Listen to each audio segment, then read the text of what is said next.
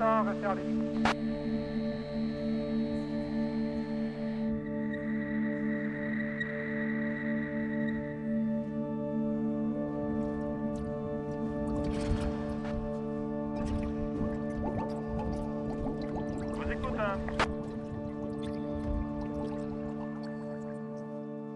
Ces dernières années, tout autour de moi, plusieurs personnes ont fait des séjours d'urgence en psychiatrie. On peut péter un plomb, une fois ou deux, à un moment de sa vie, et puis s'en remettre, ou pas. Qu'est-ce qui fait qu'il y en a qui craquent et d'autres qui résistent, que certains s'en sortent et d'autres pas? Comment ne pas perdre le nord?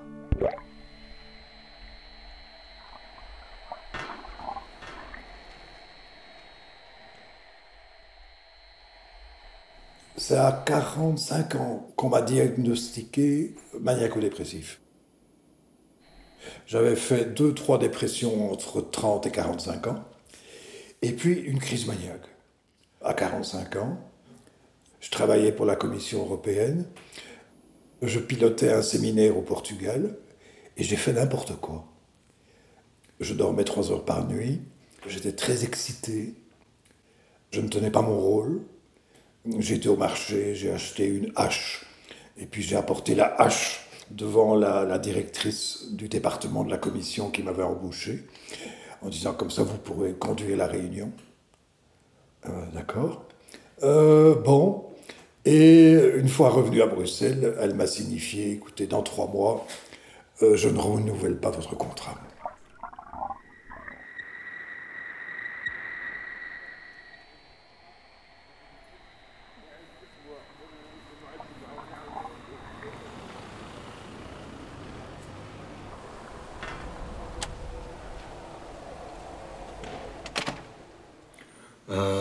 Les hallucinations, j'en ai pas tellement eu, qu'elles soient auditives ou visuelles, ou tactiles, ou sens- enfin, en tout cas sensorielles forcément. Je pensais que mes délires et tout ça étaient une part de réalité qu'on m'avait mis dans le cerveau, enfin de façon très, euh, très machiavélique, pour que je comprenne une certaine réalité qui était autre. Alors, euh, je me suis transformé en cyborg, euh, j'ai vu des choses, des flashs des mains, euh, des mains comme si vous tirez très vite une corde, avec plein d'éclairs de couleurs, comme dans une BD, enfin, comme dans un cartoon, mais qui monopolisait toute la vision. Ça durait, je sais pas, très peu de temps, mais ça, ça fout dans une tétanie, ça fait peur. Mais le cerveau, ne comprenant pas cette peur, l'interprète comme un élément donc bénéfique à la suite des événements.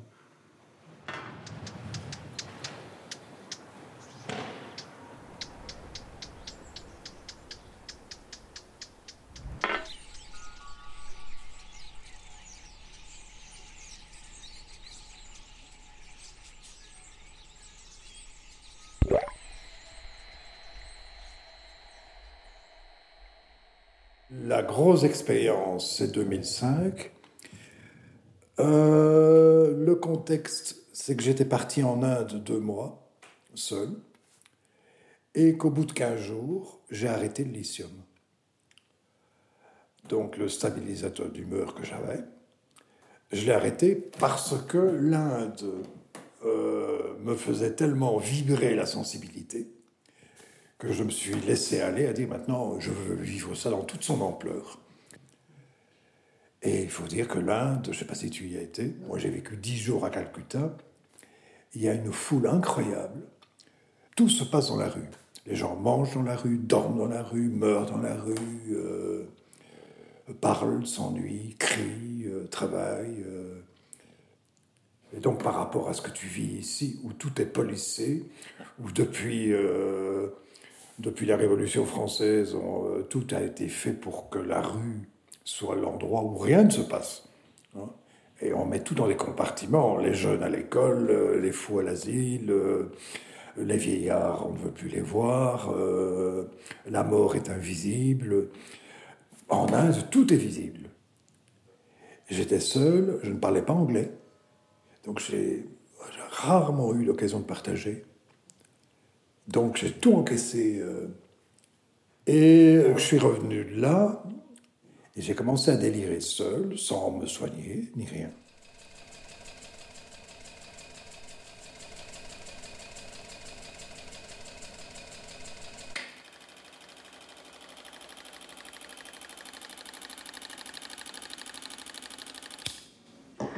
Quand j'ai demandé de l'aide, ça c'était assez radical dans mon cerveau. Je me souviens encore assez bien, bien que j'étais en pleine crise, donc assez délirante et tout, que j'admettais qu'il y avait quelque chose qui clochait.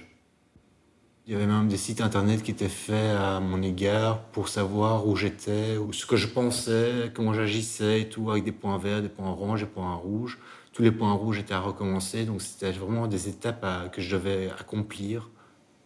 Une sorte de quête, ouais. Je ratais toutes les étapes qu'on essayait de me faire comprendre. J'imaginais mon site où il y avait les petits points rouges, orange, vert, euh, tout ça.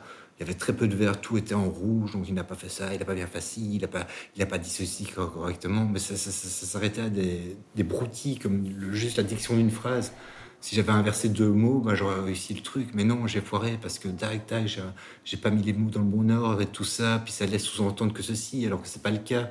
Enfin, c'est très complexe. Et l'alcool, j'ai vraiment commencé en disant bon, ben voilà, vous me faites du mal. Ça me détruit.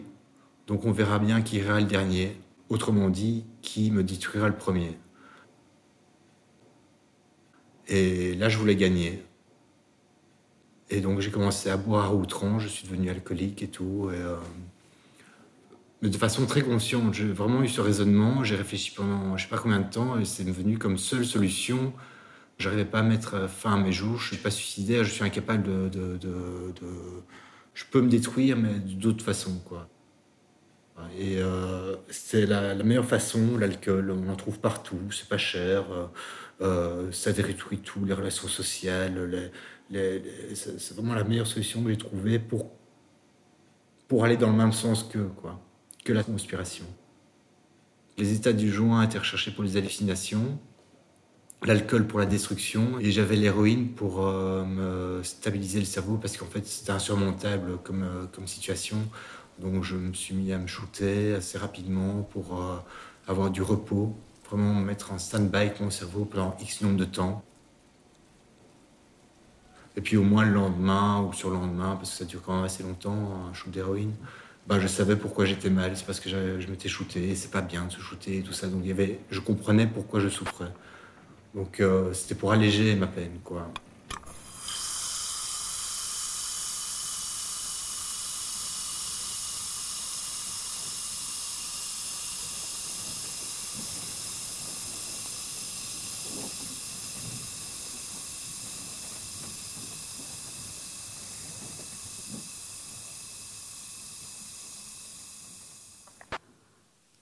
Folie, ça fait très peur. Je pense que ça fait très peur. Et c'est pour ça qu'on réagit de manière euh, parfois si, euh, si démesurée. Parce que les réponses qui sont justement déployées, c'est euh, des réponses qui matent le trouble, qui masquent le trouble. Et qu'on aurait peut-être tout intérêt à nommer ce trouble, à parler de l'expérience du trouble avec d'autres mots que ceux du jargon médicales ou psychiatriques, ou qui sont utilisées par nos proches, parce que parfois euh, la famille aussi peut être très... Euh, elle a très peur et donc parfois elle peut être très contraignante dans une expérience de transformation, parce qu'elle n'a pas tellement envie qu'on change. C'est très déstabilisant, mais en même temps, euh, parfois laisser un peu d'espace à cette personne pour qu'elle puisse elle-même se remettre en récit, en fait, parce que c'est encore une histoire de récit et de mots, c'est de pouvoir mettre du sens dans ce qu'on est en train de traverser. Et donc, si peut-être on a tendance à trop masquer le trouble, à trop mater le trouble, alors peut-être on ne laisse pas d'espace à ce mot trouble et à ce qui peut devenir dans une histoire.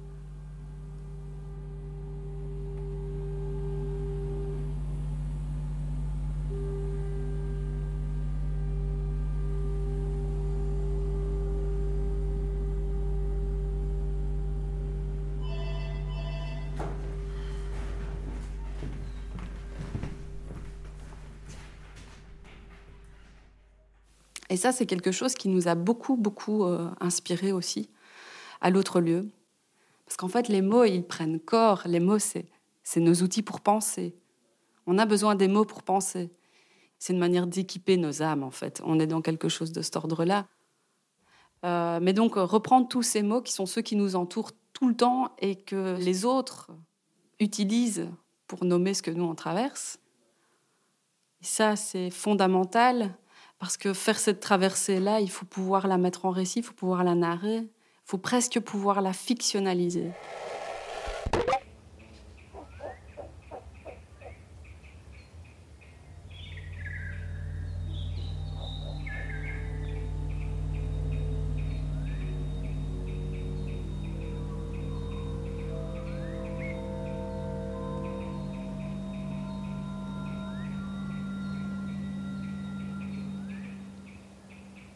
Bah, si on recolle bout à bout, j'ai fait deux ans et demi d'hôpital psychiatrique dans mes 17 à 26.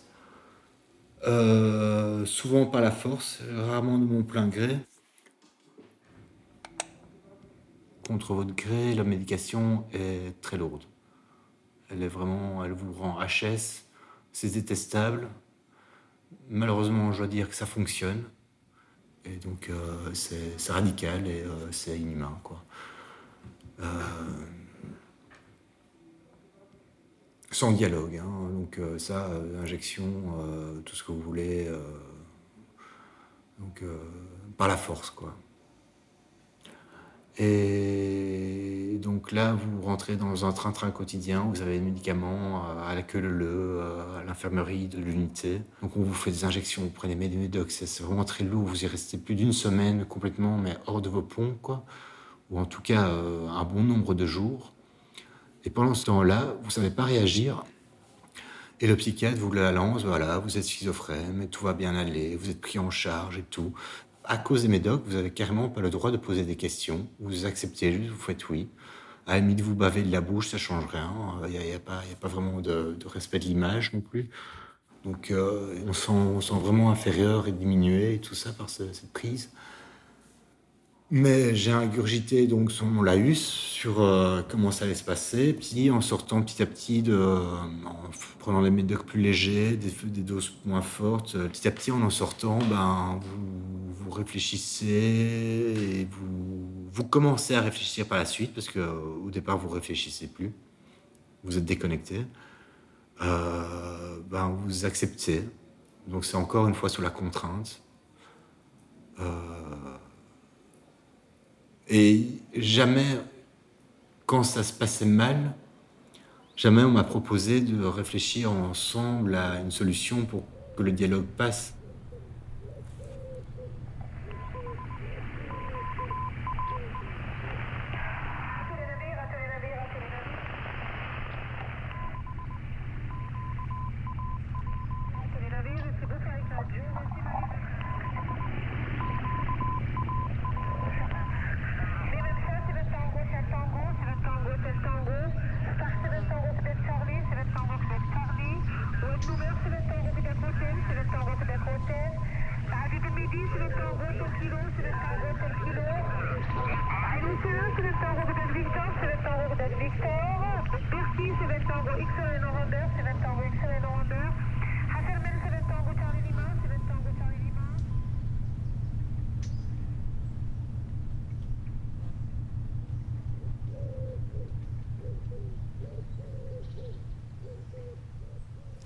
Et donc, euh, se mettre en récit, pouvoir se transformer, pouvoir trouver du sens dans ce qui est en train de nous arriver, pouvoir le mettre en mots, pouvoir se remettre dans du désir de quelque chose, de rallumer du feu en soi, euh, non pas pour complètement flamber, non pas pour se s'immoler, mais pour euh, retrouver la base de cette étincelle-là. Et ce qu'on va essayer de faire, c'est que ça ne reflambe plus de manière euh, douloureuse ou alors de manière beaucoup trop maniaque. Et donc on va voir, nous, comment on parvient, c'est pas canaliser, parce que j'aime pas ce mot-là, mais c'est euh, voir, euh, oui, voilà, cette étincelle, en quoi est-ce qu'elle consistait, qu'est-ce que je vais pouvoir en faire. C'est une hypothèse de transformation. Et donc pour ça, il faut se mettre en récit avec soi, ce qu'on a vécu dans une histoire familiale, une histoire scolaire, une histoire professionnelle, une histoire hein, amoureuse, des histoires d'amitié, mais aussi pouvoir euh, se mettre en histoire avec la plus grande histoire, qui est euh, l'histoire justement du territoire, du milieu, du pays où on habite, euh, qui porte aussi en elle certaines normes régulatrices qui influent et impactent l'expérience du trouble. Si on utilise le mot métamorphose, plutôt que décompensation psychiatrique, ça va peut-être nous, nous, mettre sur un autre chemin, un autre type d'histoire. Alors peut-être pas, mais nous en tout cas on fait le pari de ça. Et donc si on parvient à mettre dans notre histoire transformation, envie, traversée, expérience, expertise, l'empathie, le souci, la rencontre, euh, l'amitié, ça va faire advenir d'autres histoires dans lesquelles se projeter justement et qui auront un, effet. Parce que ces mots-là, ils nous impactent, ces mots-là nous font penser les choses différemment. Et donc c'est eux qui vont faire advenir ces transformations individuelles, mais aussi ces transformations sociales auxquelles on aspire.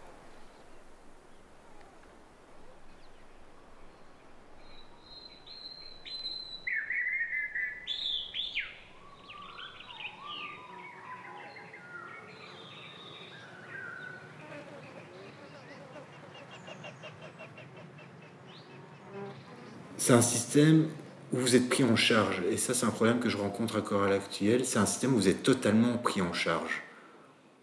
La qu'on vous explique, qu'on vous explique pas, c'est le même résultat, vous êtes pris en charge.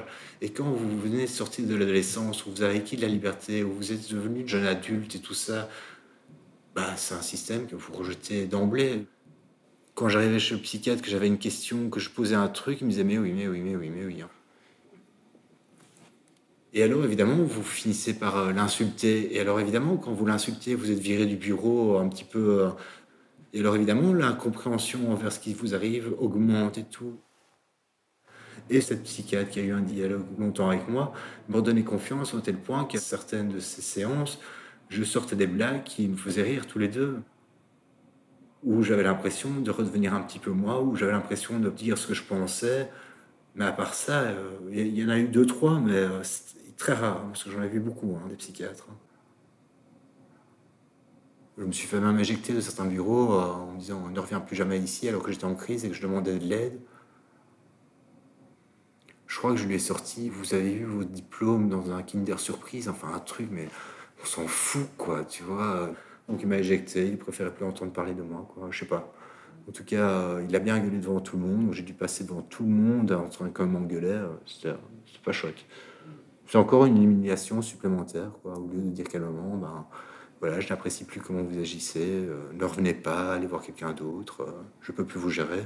Non, là c'était l'engueulade, donc euh, c'est, c'est comme un gosse, quoi.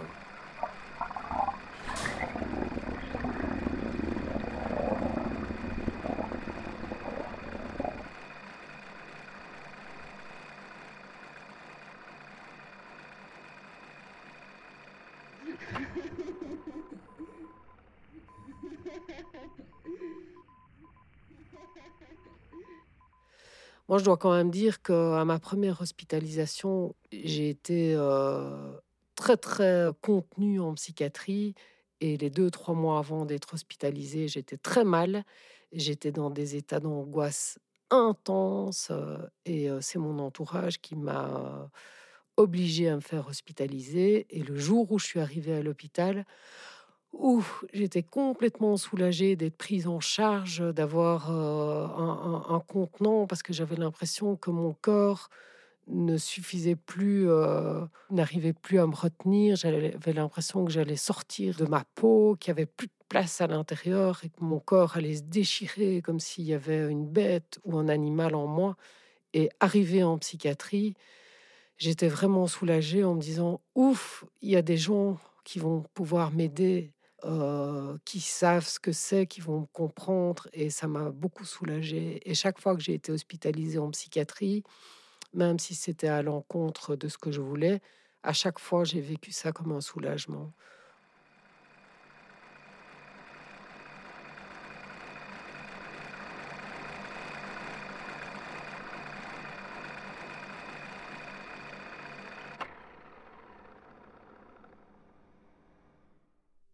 le retour que j'ai euh, de ma famille, euh, notamment quand j'étais petite, c'est que j'étais un enfant très fragile au niveau émotionnel. J'ai une adolescence très compliquée. et puis j'ai toujours senti en moi une hypersensibilité qui m'entraînait malgré moi dans des moments où je me sentais pas très très stable, mais je pense que j'ai toujours été très cadrée par mon boulot et par mon milieu professionnel et par le fait que j'avais mon petit garçon. bah, je devais l'élever et j'étais très heureuse avec lui, donc c'était un, un, gros moteur. Puis j'ai eu des choses très douloureuses dans ma vie. J'ai eu un cancer et puis j'ai eu un autre épisode très douloureux, beaucoup plus douloureux que le cancer, c'est que le papa de Gilles, donc mon fils, est décédé. Mais à ce moment-là, je tenais vraiment le coup. J'étais très très très forte. Et je pense que ce qui s'est passé, c'est que Gilles a grandi. Et quand il est devenu autonome, c'est comme si à ce moment-là, je m'étais autorisée à lâcher et que le fait d'avoir tenu tellement, quand ça a lâché, ça a lâché complètement. Et là, euh, j'étais euh, aussi dans, dans beaucoup, beaucoup d'agitation intérieure. J'ai commencé à dépenser plein d'argent. Je me suis prise pour une chamane. Euh, je voulais donner toutes mes affaires. Et puis, il y a eu un épisode majeur dans une pompe à essence où les responsables ont appelé le SAMU. Et donc là, euh, c'était horrible. J'ai été euh, hospitalisée dans une, unité psychiatrique où j'ai été attachée et euh, mise sous neuroleptique. Enfin, c'était très compliqué. Maintenant, j'arrive à, supporter ce moment parce que la première année, quand je pensais à ça ou qu'on parlait de ça, euh, j'étais très en colère euh, par rapport au fait que j'avais été attachée et que j'avais été médiquée. Mais petit à petit, euh, je me suis rendu compte avec l'aide de professionnels que si j'avais pas été attachée et pas médiquée, sans doute que je m'en serais prise à moi-même et que je me serais fait très mal.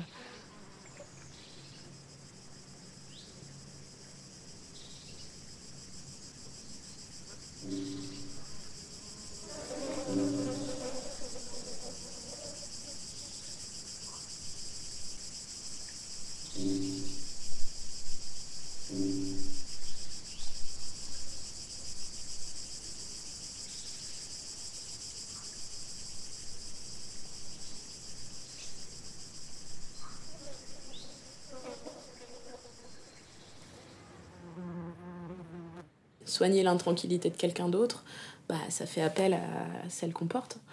Donc euh, dire que on est fou, je sais pas. Je trouve qu'il faut se méfier un peu parce que n'est pas fou qui veut, quoi. Et que c'est un peu facile euh, de dire qu'on est tous fous, quoi. C'est un peu vrai, on est tous un peu intranquilles. Et voilà. Bon, alors il y a le fait qu'on est dans une époque un peu dure. Euh. Il y a, y a peut-être plus de gens fous dans les époques un peu difficiles.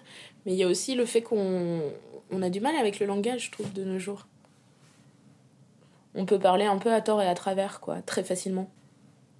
Et donc, du coup, être soignant, c'est quand même un peu essayer de faire attention à ce qu'on dit. Et d'une certaine manière, euh, il faut avoir quelques petites pistes dans la tête. Et, euh, et, moi, une des pistes assez claires, donc apprise aussi à la borne, c'est que la maladie, ça avait à voir avec l'arrêt avec euh, le mouvement qui s'arrête. On est tous potentiellement fous, on est tous potentiellement complètement dépressifs, euh, tous euh, complètement paranoïaques, on est tous mélancoliques. Et en fait, la bonne santé, ça va être que dans ta journée ou dans ta vie, eh ben, tu arrives à être un peu paranoïaque, un peu dépressif, et puis tu arrives à sortir de l'un pour aller vers l'autre, quoi. Et en fait, tomber malade, c'est euh, vraiment s'arrêter sur un des facteurs. Et donc devenir paranoïaque, c'est juste que tu n'arrives plus à être dépressif dans ta journée. Et ça, j'avoue que c'est quelque chose que moi j'ai bien en tête euh, quand je vois quelqu'un face à moi. Et je trouve que ça marche drôlement bien cette idée-là. Enfin, c'est euh, toute la question et de savoir comment tu peux passer à autre chose. Et donc ça peut être plus modeste que rendre dépressif euh, l'autre personne parce que c'est quand même compliqué euh, de changer dans les grands changements comme ça. Mais euh, par exemple, je sais pas, même changer de pièce ou changer d'ambiance, emmener quelqu'un qui n'arrive pas à bouger du tout parce qu'il y a quand même le corps aussi qui s'en mêle et donc des fois quand tu es malade, t'arrives plus à bouger non plus. Mais bon, tu tentes en tous les cas en ce sens-là et moi je trouve que c'est ça l'idée quoi. C'est ça que j'ai en tête souvent comment on peut aller ailleurs, quoi. Et se promener un peu. Voilà, je parlais du corps, donc ça peut être une promenade, euh, on va dans le jardin, c'est aussi bête que ça, parce que c'est pas facile de passer une porte pour certaines personnes, euh, mais c'est aussi euh, les promenades dans la parole, et puis on teste, enfin voilà, je sais pas, c'est compliqué, et en même temps, ce que j'aime bien, c'est que ça peut être simple aussi.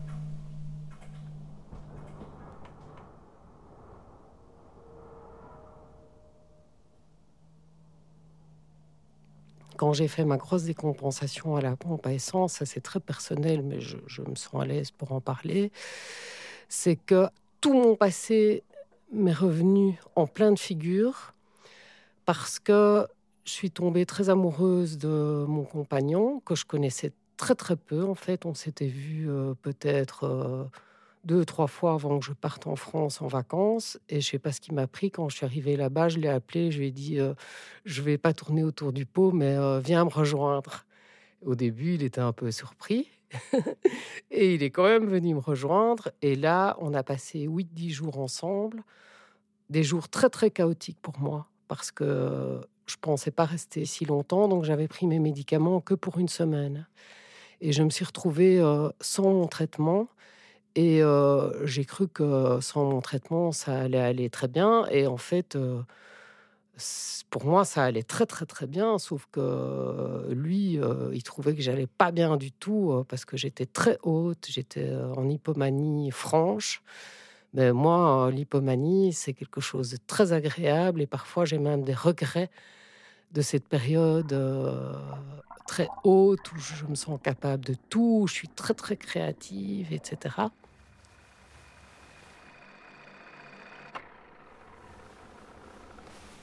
Et on est tombé en panne de voiture. Mais la panne de voiture, c'était vraiment un concours de circonstances totalement inattendu. Mais il faut savoir qu'à ce moment-là, je faisais un délire sur le carburant qui était frelaté. Et en plus, ma voiture tombe en panne. Donc ça alimentait mon délire. Je disais même, mais tu vois, la voiture est en panne, c'est que c'est clair, quoi. Il y, a, un problème avec ce carburant. Donc, les couches se sont rajoutées, rajoutées, re-rajoutées. Et en fait, j'ai voulu aller prendre une douche chez les camionneurs parce qu'on devait dormir à la pompe à essence parce que le garagiste ne pouvait pas venir pendant la nuit. Donc je me suis dit, ok, c'est bon, je vais aller prendre une douche. Et en fait, quand je suis arrivée à la douche, j'ai commencé à avoir très très très peur. Mais je suis pas du tout quelqu'un de trouillarde mais peur au point de demander à Gérald de venir avec moi dans la douche. Mais pour lui, c'était complètement incohérent parce que j'avais été très pudique pendant la dizaine de jours. Et puis là, tout d'un coup, je lui dis il faut que tu viennes avec moi. Et donc, il est venu avec moi. Donc, j'ai commencé à me déshabiller. Et au plus je me déshabillais, je me voyais dans le miroir et j'arrivais plus à me reconnaître dans le miroir. Et j'ai commencé à voir en fait le visage de gens qui m'ont violentée quand j'étais petite, et notamment euh, au niveau de ma sexualité. Et j'ai plus réussi à faire la part des choses, en fait. J'ai commencé à hurler, j'ai démoli euh, la douche, j'ai démoli le miroir avec lui qui était mort de trouille parce qu'il avait peur qu'on l'accuse d'avoir fait quelque chose. Donc il est sorti de la douche. Et moi, je me suis enfermée et j'ai commencé à me faire mal en plus, à me blesser. Euh, il y avait du verre partout. Et en fait, il y avait une grosse faille en moi et toute l'angoisse s'est engouffrée à ce moment-là. Heureusement, il était euh, minuit, donc il n'y avait pas encore trop de monde. Mais euh, je suis sortie euh, de la pompe à essence en hurlant nu que je me battais pour toutes les femmes du monde entier qui avaient été violées, excisées, maltraitées. J'abordais les hommes nus en leur disant de baisser les yeux. Enfin, c'était vraiment... c'était terrible. Et en même temps, ça a du sens. Ce que j'ai fait, c'était délirant par rapport à la norme de la société c'est des choses qui ne se font absolument pas. Mais quelque part, c'était la vérité. Je me battais pour les femmes du monde entier qui ont été violées, excisées, maltraitées, quoi. Et après coup, euh, euh, effectivement, c'est un épisode de manie, mais euh, ça a du sens, quoi. Quand je refais le parcours de ma vie et de la brutalité euh, que j'ai vécu dans certains domaines de ma vie, ben oui, je me bats pour ça, quoi.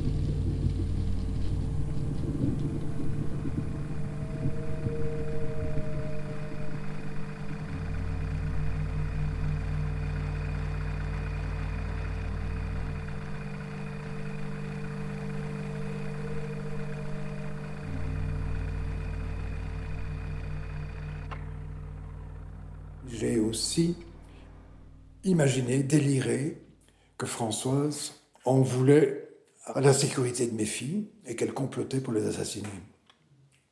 Et donc, moi, j'ai rêvé que je tuais Françoise. Même si je n'ai pas été meurtrier, mais s'en arrivait à, à être habité, à se découvrir potentiellement dans sa conscience meurtrier. Euh, bon, euh, je devenais assez dangereux. Ce qui fait que des années plus tard, je me suis dit, au fait, la maniaco-dépression, c'est une maladie du lien à l'autre.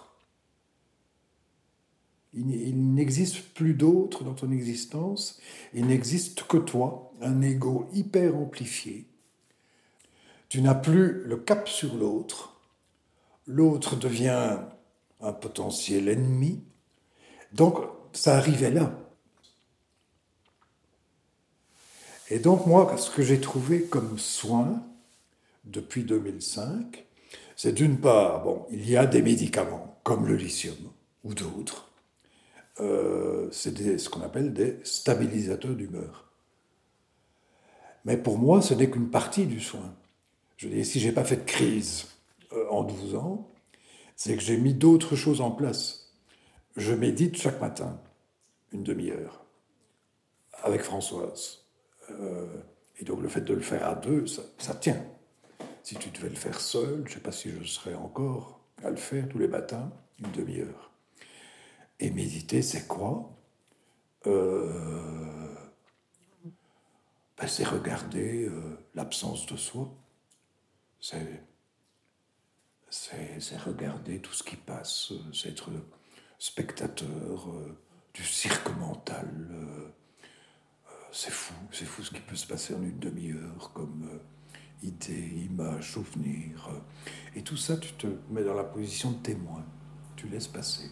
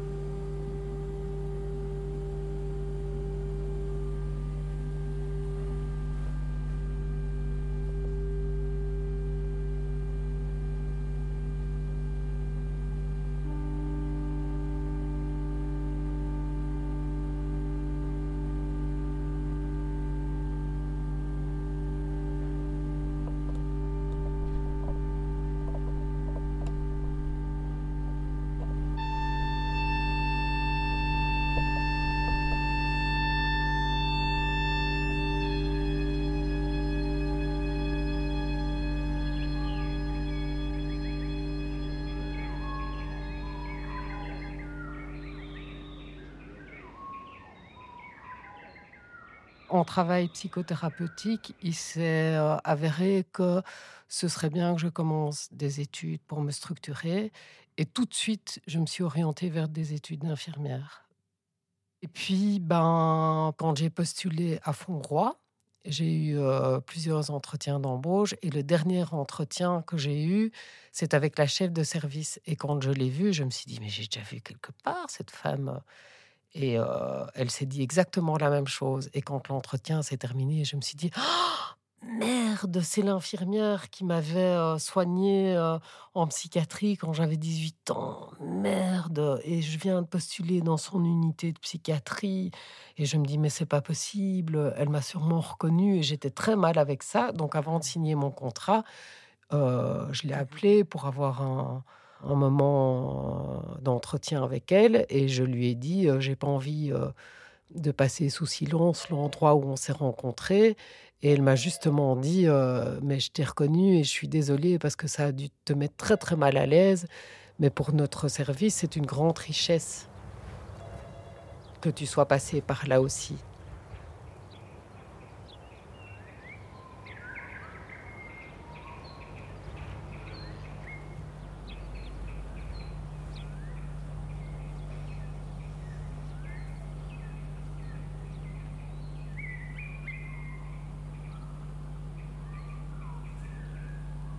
C'était la Mue avec G, Florence, Bruno, Aurélie X, Marianne Rotic. Réalisation, prise de son et création sonore Jen de Bauche. Montage Sébastien de Meff. Son additionnel et recherche sonore Mehdi Ayari. Mixage Aurélien Lebourg. Orgue joué par Nicolas et Micha Desamoris. Avec la complicité de Sarah Fautré, Julie Labat et Strike Luciki avec le soutien du Fonds d'aide à la création radio et de l'ACSR. Merci à l'atelier Grafouilly et à l'AJC, à Art Recherche ASBL et au groupe de recherche Folie Cinéma. Merci à l'atelier Chaos, la cathédrale d'Aviot et au Cinéma Nova. Merci à l'équipe d'Active Brussels, à la résidence Ad Libitum, à Yann Zounens, Bruno de Koning, Patrick Leflair, Gilles et Emmanuel Batz, Julie Perry, Alain Thillon, Virginie et Loïc Debauche, Monica Warren.